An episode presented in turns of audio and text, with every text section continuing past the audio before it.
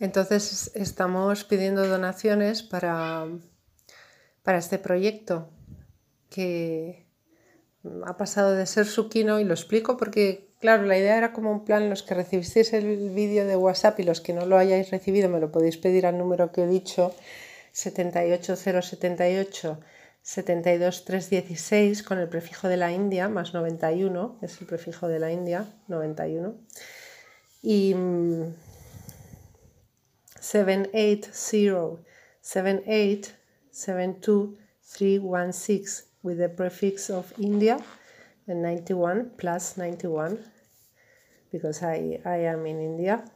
So you can contact me here and you can talk about if you have a donation or if you want to know more details about this project to improve the house of these uh, nuns and monks who live in the forest during the monsoon and all year.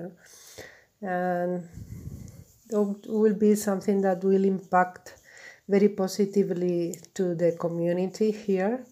And it's something very useful uh, I think to work together to uh, with different creative forces like architecture and this concept I talk about wabi sabi mode which is like integration uh, to create harmony in the same frequency of the forest so it's a matter of sensibility as well and we hope we can uh, travel safe and make it work uh, as soon as possible. So I wait.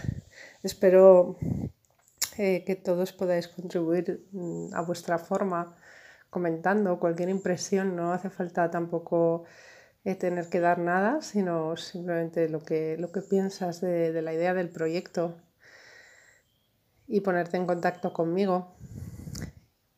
Pues Nada más, eso es todo. Eh, espero que, que estéis todos con una salud radiante y